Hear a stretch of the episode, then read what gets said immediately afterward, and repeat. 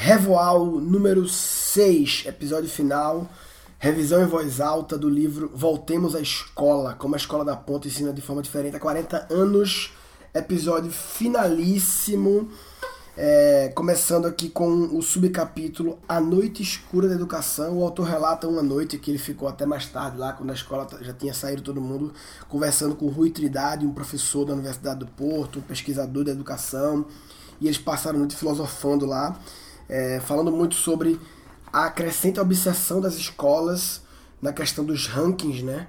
E essa obsessão acaba muitas vezes colocando de lado, até excluindo alguns alunos que fazem descer a média, o que é muito triste, né? Você é, excluir um aluno e é, não sei excluir é não querer o aluno, não aceitar ou tirar o aluno da escola porque ele atrapalha uma média, né? Uma, é uma seleção, uma pré-seleção darwiniana meio cruel, né? Que importa a classificação da escola e não tanto que se faz por todos os alunos, né? E enfim, que a escola da PUC não tem essa visão, ela, ela é diferente. O Rui Trindade acredita que a escola da ponte ela ganhou anticorpos por ela não nascer no meio acadêmico. Vê que interessante, ela não nasceu no meio acadêmico e ele acredita que isso é o motivo que ela ganhou anticorpos para continuar o projeto. É... O Rui Trindade disse que não sabe como é que a escola aguenta as tantas contrariedades e obstáculos que são colocados, onde é que arranja força para continuar a luta por aquilo que acreditam. Ele diz ninguém sabe essa resposta. Talvez eles resistam porque vêm diariamente os resultados dos esforços. Talvez continue a ter energia porque vem a evolução das crianças. Isso é uma ótima explicação, né? Uma ótima forma de surgir energia. Energia. A ponte não funciona sem os que estão mais adiantados, mas também não funciona sem os que estão um pouco mais atrasados. Uma família inclusa, solidária, não rejeita os filhos com maiores dificuldades, pelo contrário, ajuda, apoia, carinha. É... Por que onde as escolas enjeitar, ostracizar, separar, até excluir os que têm dificuldade, né?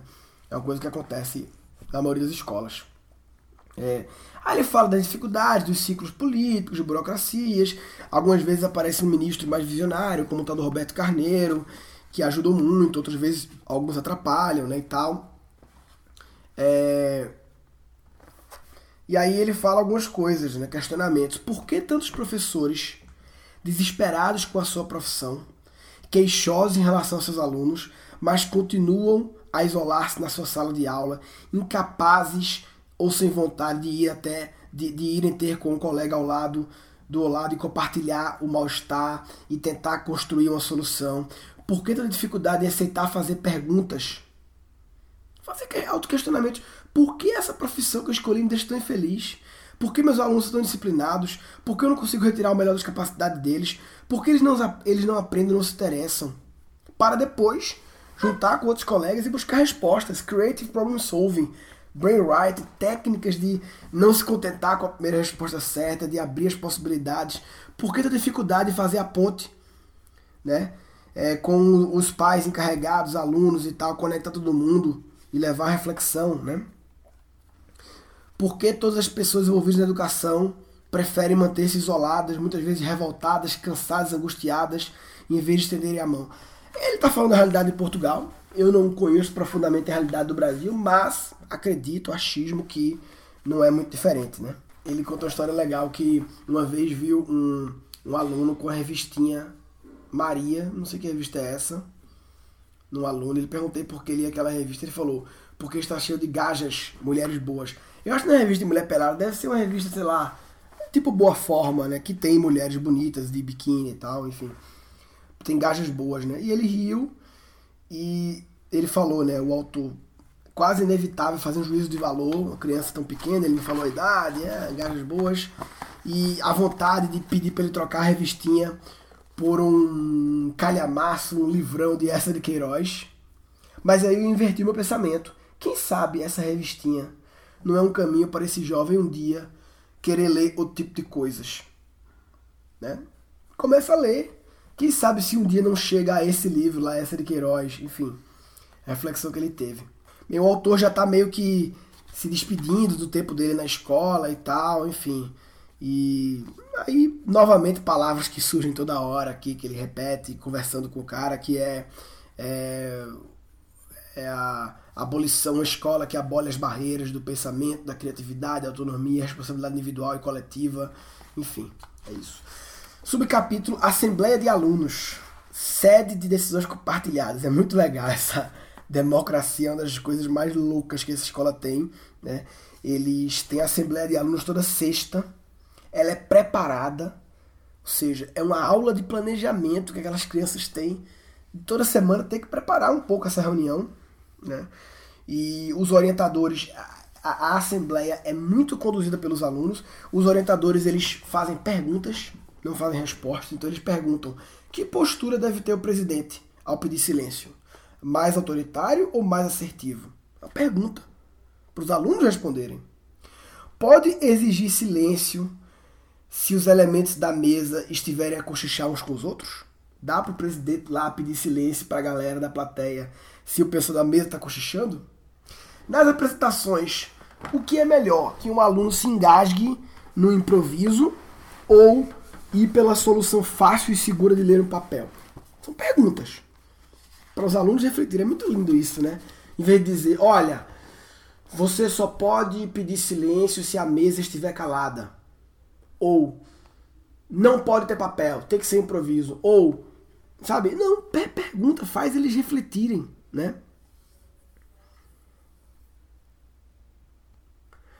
E aí o pessoal fala que isso não é a escola dos professores, mas também não é a ditadura dos alunos, das crianças. Não é um ou outro. É ao mesmo tempo os dois, um orientando e tal. E a assembleia toda sexta-feira, o auditório lota. E eles começam lendo a ata da última assembleia. Vê que lição de organização, né? Seja que tipo de empresa eles forem trabalhar ou criar, a importância de planejamento, de se você tem uma reunião, um ritual de reunião, você planeja, você começa lendo a ata, lê, lê a última ata, e aí tem coisas para votar, quem vota, quem se abstém, vota contra. E aí os trabalhos decorrem sem qualquer intervenção dos professores. A máquina está bem oleada, né? está bem óleo, mesmo que de vez em quando o silêncio é difícil estabelecer, normal. Se você quiser achar que o negócio desse vai ser silêncio total, é não dá, né? E alunos vão ao microfone, dão testemunho, vê que lindo. Tipo uma câmera, né? Assembleia mesmo. Eles projetam fotografias no telão sobre o que viram, o que fizeram, aí dão um apanhado da semana, lançamento de livros, participação em Olimpíadas, sessão com escritores, atividades organizadas com os pais, trabalhos, datas e eventos e tal. Falam que vão fazer projetos futuro. Aí a galera comenta, acrescenta, os mais novos ficam ansiosos em participar, nem que seja para dizer gostei muito, né? Que é um quadro lá que eles botam gostou muito e sempre acaba com parabéns e eles falam que as crianças elas vão pro final de semana com embaladas por um parabéns para você, que é uma música positiva, legal de você acabar essa semana, lindo, né? Halloween, subcapítulo Halloween. Eles tiveram uma grande discussão lá sobre fazer ou não fazer Halloween, que um falou que é uma tradição estúpida, é, ou ah, mas será que a gente devia experimentar? E aí, enfim, um monte de discussão sobre fazer ou não fazer, e acabou decidindo fazer. Eles retalharam fantasias com material reciclável. Aí rolou um desfile de Halloween, dos mais novos aos mais velhos, com hip hop, com música infantil, com heavy metal.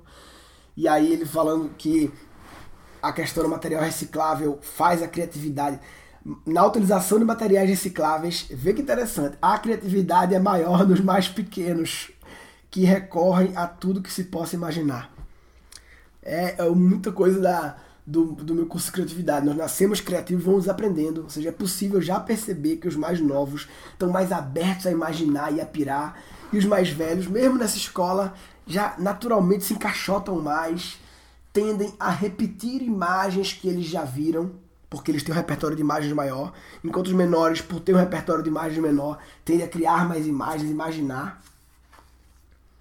É, os alunos mais velhos, adolescentes, estão preocupados com outros fatores, como ficar atraente no cabelo pintado de verde e roxo. Aí vem outras, outros valores, né? Aí teve um aluno que atirou a pedra em outro aluno. Então eles têm esses problemas também, né? Tem essas tretas também. Numa outra escola, o mais provável é ser castigado suspenso, expulso com a violência ter a pedra. Noutra escola que não obriga a confrontar, confrontar o ato praticado, que não obriga a pedir desculpa, que não obriga a melhorar. Aqui na ponte, pensa exclusão. Não se fazem milagres, mas é, também não adianta. Fez isso, suspensão, suspensão, acabou. E deixar a criança sozinha refletir, né? E ela vai voltar dificilmente diferente, né? Então, conversa com o aluno, ele estava confuso, é, ele detesta desfiles, então é, o espírito festivo, que, o espírito festivo que invadiu a escola incomoda ele, então você começa a cavar e encontrar, né? Ele não está contente por andar na escola, tá, tá, tá, enfim. Ah, porque ele é um aluno do rótulo fim de linha, que foi para a escola como aluno que foi negado por outras escolas, então naturalmente um aluno que tem umas questões, né? Foi negado por outras escolas, foi rotulado como fim de linha, que não, que não vai para nenhum lado e que não tem futuro. Vê que louco o rótulo que o cara levou. E a escola acolheu, mas tá tendo que arcar com as consequências de um aluno que vem de uma de um mindset, de uma percepção de si mesmo difícil, né?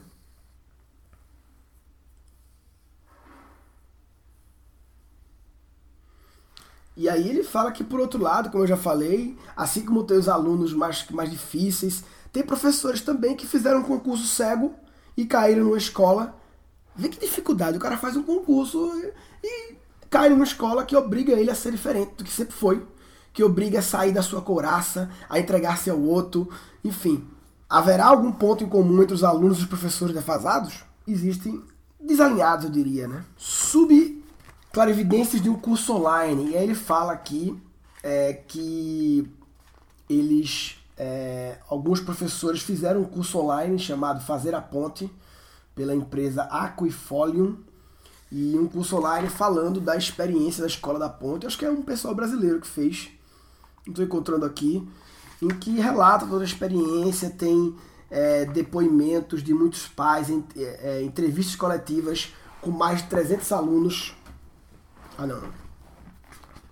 Vamos lá. Clarividências de um curso online. Né? E aí, tanta gente visitando a Escola da Ponte, tanto estudioso, é, acabou se fazendo um curso online. O Wilson Azevedo fez um curso chamado Fazer a Ponte. E é no Brasil, né? Não é de uma pessoa da escola, mas uma pessoa que foi lá, se aprofundou e fez um resumão das experiências da escola, eu não sei se esse curso está disponível ainda, Fazer a Ponte, mas eles é um curso que relata e ele conta lá da que foi muito legal para ele, porque depois do autor, depois dessa imersão lá, ele também foi fazer um curso online para certificar se não tinha passado nada desapercebido da, do que ele tinha visto lá. É, não poderia ser a ferramenta necessária para me certificar de que não esqueci de nada e o curso foi baseado em entrevista coletiva com mais de 300 alunos, né? E basicamente esse subcapítulo para falar sobre isso. Curso Fazer a Ponte. Subcapítulo Na Vila das Aves, entre os escombros do passado. Aí, como eu já falei, eles tiveram uma mudança de sede, né? Da Vila das Aves para São Tomé, São Tomé de Negrelos. E a, o antigo lugar tinha uma mega identificação com o lugar, com a localidade, com a cidade. E eles, nesse outro lugar, tiveram que começar do zero a conexão com a comunidade, um esforço redobrado para fazer a galera conhecer o projeto, ganhar confiança, abrir os braços.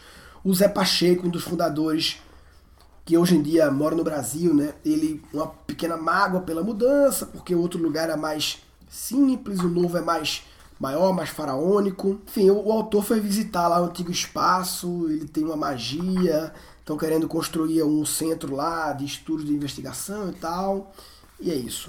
Esse capítulo também é mais sobre a, experiência, é, é a comparação do antigo espaço com o novo. Subcapítulo Sebastião da Gama, um sonhador. Subcapítulo Sebastião da Gama, um sonhador. O autor fala de um, de um cara chamado Daniel Penac, que tem um livro chamado Como um Romance, em que ele fez uma lista dos 10 direitos inalienáveis de um leitor que também fala da educação, né? E um trecho desse livro aí do Daniel Penac diz que É, parece estabelecido que o prazer não pode fazer parte dos programas escolares e que conhecimento só pode ser fruto de um sofrimento. É, é louco, né? Parece que a gente acreditou nisso, né? A escola não pode ser um local de prazer, já que este supõe uma boa dose de gratuidade, gratuituidade. É uma fábrica necessária de saber que requer esforço. As matérias que lá ensinam são utensílios da consciência. Professores são encarregados de ensinar as matérias e os, e os, e os, e os é, e não pode ter prazer, enfim, e tudo baseado em notas, programas, exames, classificações, competição. Né? Parece que isso foi sempre assim. Né? E eles falam desse Sebastião da Gama, que é o título subcapítulo, que é um, um estudioso foda de educação. É, que ele gosta muito e que está muito alinhado com a visão do José Pacheco, fundador da Escola da Ponte, quando diz que só existe aprendizagem quando se dá um vínculo afetivo. Isso é muito importante. Se tiveres um professor de disciplina e não gostas dele, tu não aprendes nada, por melhor que seja o professor. Isso é muito verdade, né? Muitas vezes uma criança, ela adora matemática, indo bem, um ano ela vai mal em matemática e você fica tentando identificar e muitas vezes ela não tem conexão com o professor. Não quer dizer que ele seja um professor ruim como um todo. Ele não criou uma conexão afetiva com aquele aluno por algum motivo. Né? Muitas vezes uma coisa que o professor falou no primeiro dia de aula que gerou uma desconexão, sei lá. É difícil, né? Para ter aprendizagem tem que ter esse vínculo afetivo. Tem que trabalhar o amor, não numa versão romantizada, mas numa versão da prática escolar, tendo, criando relações. É preciso uma tribo inteira para educar uma criança. É, educar não é um ato individualista e solitário. Esse Sebastião da Gama ele morreu em 52 e ele tem várias tem um diário desse cara com várias pequenas histórias, né? É, por exemplo, se um aluno diz uma piada, o professor ri, que tem piada, o professor ri. Aí ele fala: se eu não risse, era uma palerma. Se eu mandasse pra rua a quem faça isso, era uma dúzia de palermas. Não sei o que é palermas. Palermas é uma coisa ruim, é? Mas a, a, o legal é rir de nós próprios também, para não nos levarmos de, demasiado a sério. É um dos motivos que os adultos perdem a criatividade, que eles se levam a sério demais. Duvidar de nós mesmos. A definição de professor lá do Sebastião. Ser professor é dar-se. Ensinar é amar. É verdade. Eu, eu concluo o curso Cri falando muito sobre isso, sobre para criar crianças criativas tem que amar não só a sua criança, mas amar todas as crianças, porque requer realmente um amor. A gente não. Não, quem, todo pai ama o filho, mas não basta amar o filho, tem que amar todas as crianças, tem que amar o ser infantil, né? Esse Sebastião da Gama é foda, das antigas, falando muita coisa legal, né? Dizendo que eu, ele defendia um lugar para alegria, ele dizia que não usar tinta vermelha na correção dos testes, detalhes bobos, né? Que as aulas que os crianças não querem ouvir são aulas ruins e o professor que tem que desenhar as aulas, né? É, ser bom professor consiste em adivinhar a maneira de levar todos os alunos a estarem interessados. A, a fazer os alunos não se lembrarem que estar fora de aula é melhor você, o professor tem que criar um ambiente que a pessoa acha que o melhor lugar para estar agora é aqui dentro. O Sebastião da Gama nem chegou a conhecer a Escola da Ponte, né? Ele, ele é um cara que está muito conectado com a, com a visão e tal. Ele morreu em 52, né? Vou pesquisar mais sobre esse cara, Sebastião. Sebastião da Gama. Subcapítulo: O Eterno Regresso à Escola da Ponte. Ele, depois dessa imersão dele lá do autor, ele chegou a voltar lá né, foi bem recebido pela galera. Os alunos estão habituados a receber galera estranha, né, vem muita gente lá. Louco, né? Que ele passou essa imersão violenta lá. O pessoal abriu as portas, continuaram a ser o que são, a fazer o que fazem, a dizer o que dizem. Será que eles tinham medo do resultado dessa transparência? Porque o cara estava escrevendo um livro. Talvez tinham medo. Mesmo assim, confiaram. Jamais alguém me pediu para ler, fosse o que fosse, antes do livro ser publicado. Ninguém achou necessário o controle ou a ratificação das palavras que eu escrevi sobre a escola e as suas pessoas. Nada a temer por não ter nada a esconder. Aprecie o jeito que não tem segredos guardados no cofre. Tenta viver, as claras, autenticidade, né? cara ficou muito conectado, né? O autor de emocionalmente com as crianças, com tudo, né? Aí voltou lá para ver, o cara voltou um dia só para ver a assembleia. No fundo, talvez quisesse voltar a ser criança para poder ser aluno da escola da Ponte. Massa, né? Fim. Acabou. Uma boa frase para acabar, né? No fundo, talvez quisesse voltar a ser criança para poder ser aluno da Escola da Ponte. Genial. Bem, acabei esse revoal, revisão em voz alta, muitos insights aqui. Falar desse último episódio, essa, essa frase é muito legal, essa frase aqui de talvez quisesse voltar a ser criança para poder ser aluno da Escola da Ponte. É muito forte essa frase. Eu destacaria, eu acho, essa a natural é sempre destacar a última coisa que veio, né? Essa coisa do da autenticidade, né? Eles foram eles mesmos. Isso é uma coisa que eu pessoalmente é, acredito muito, né? Que vale a pena ser autêntico, dá menos trabalho, ter máscaras consome energia e vale a pena ser autêntico. É, apesar de ser autêntico ter risco, porque você vai expor fraquezas suas, isso pode gerar alguma questão, mas no final das contas o ROI é positivo. Né? É, o ganho de energia de você ser você mesmo e não ter que gastar energia sendo outra pessoa, versus um possível prejuízo de você revelar fraquezas, sei lá.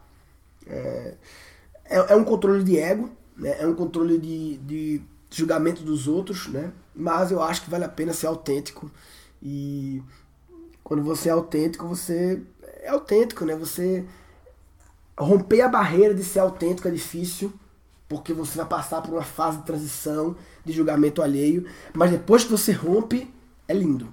É, é, é massa ser autêntico, vale a pena. É uma coisa, eu acho que foge um pouco do assunto escola, mas que, como foi falado aqui, eu acho que é uma coisa legal para falar. É... Enfim, espero que tenham gostado desse revoal. Queria muito ouvir sugestões para um próximo Revoal. Eu quero, entre um Revoal e outro, fazer aí é, um, alguns episódios normais de distância, né? Mas é, daqui a algumas semanas aí, um mês talvez, quero fazer mais um Revoal. E queria que vocês derem ideias de livros para eu fazer Revoal. Ou um livro que você já leu, que você gostaria de ouvir a minha visão sobre o livro e que você acha que outras pessoas vai, ser, vai gerar valor para outras pessoas, ou um livro que você ouviu falar, que muita gente fala, que você tem preguiça de ler, que prefere me ouvir fazendo revoal, não sei. Entra aí gancast.com.br, é o site do podcast que foi totalmente reformulado, tá lindo. Todos os episódios estão lá. A gente dividiu, vê que massa, a gente dividiu os episódios em categorias de acordo com a, aquela teoria nossa das habilidades do futuro. Se você já não. Acho que você já deve ter visto, né? Essa é a minha websérie, que eu sempre divulgo a websérie antes de lançar a turma. Habilidade do futuro, inteligência interpessoal, intrapessoal, interartificial, que é a futurista, criativa, educadora aprendedora, são cinco, né? E a gente pegou todos os podcasts e a minha equipe, é, a Natália, é, que cuida do blog da Keep Learning School, ela foi é, pegando os episódios todos e colocando nesses, nessas categorias, né? Tem uma categoria de versos para outros também. Tá bonito o blog, tá integrado com o blog da Keep Learning School, que tem um monte de artigos também dividido nessas habilidades do futuro, intrapessoal, né, que é autoconhecimento, interpessoal, relacionamento com as pessoas, interartificial, relacionamento com a tecnologia, né, com o futuro, com as, com as tecnologias, criativa, inovadora, fazer diferente e educadora aprendedora, que é o aprender a aprender, o aprender a educar. Então, vê lá o blog da gente e nesse episódio lá, dá uma busca lá, Revoal, número 6, né, da escola, e comenta lá sugestões para o próximo Revoal, beleza? Vou ver sugestões, vou combinar aí com o meu repertório aqui de livros e tal, e vou planejar o próximo Revoal é, daqui a algumas semanas, beleza? É, conclusão desse episódio, acho que sobre autenticidade. É, como eu falei, é, é, a busca pela autenticidade não é fácil. É, todos nós temos algum tipo de máscara, todos nós. Eu tenho algum tipo de máscara, todos nós. A questão é a grossura dessa máscara, é a quantidade de máscaras sobrepostas. Quanto mais máscaras, mais distante de você ser você. E aí você precisa mentir, muitas vezes, precisa a frase maravilhosa né, que eu vi é, numa, numa loja. Eu tava em Miami gravando com a Sabrina Sato e até dei para ela esse presente, umas canequinhas escrito. Ela é uma pessoa muito verdadeira, Sabrina, né? Uma pessoa com poucas máscaras. Nunca vou dizer sem máscara, porque eu acho que ninguém é sem máscara. E a frase é ela: If you always tell the truth, you don't have to remember anything. Se você sempre fala a verdade, você não tem que lembrar de nada. Porque aí é só a verdade não tem que lembrar, a verdade é a verdade, né? Então, se você não está buscando autenticidade, é uma busca, você está de brincadeira na tomateira. Tá de brincadeira na tomateira. Neste episódio foram capturados quatro insights. Mesmo nessa escola, já naturalmente se encaixotam mais, tendem a repetir imagens que eles já viram, porque eles têm um repertório de imagens maior, enquanto os menores, por ter um repertório de imagens menor, tendem a criar mais imagens, imaginar. O legal é rir de nós próprios também, para não nos levarmos de demasiado a sério. É um dos motivos que os adultos perdem a criatividade, que eles se levam a sério demais. A, a fazer os alunos não se lembrarem que estar fora de aula é melhor. Você, o professor tem que criar um ambiente que a pessoa acha que o melhor lugar para estar agora é aqui dentro. Uma boa frase para acabar, né? No fundo, talvez quisesse voltar a ser criança para poder ser aluno da Escola da Ponte. Genial.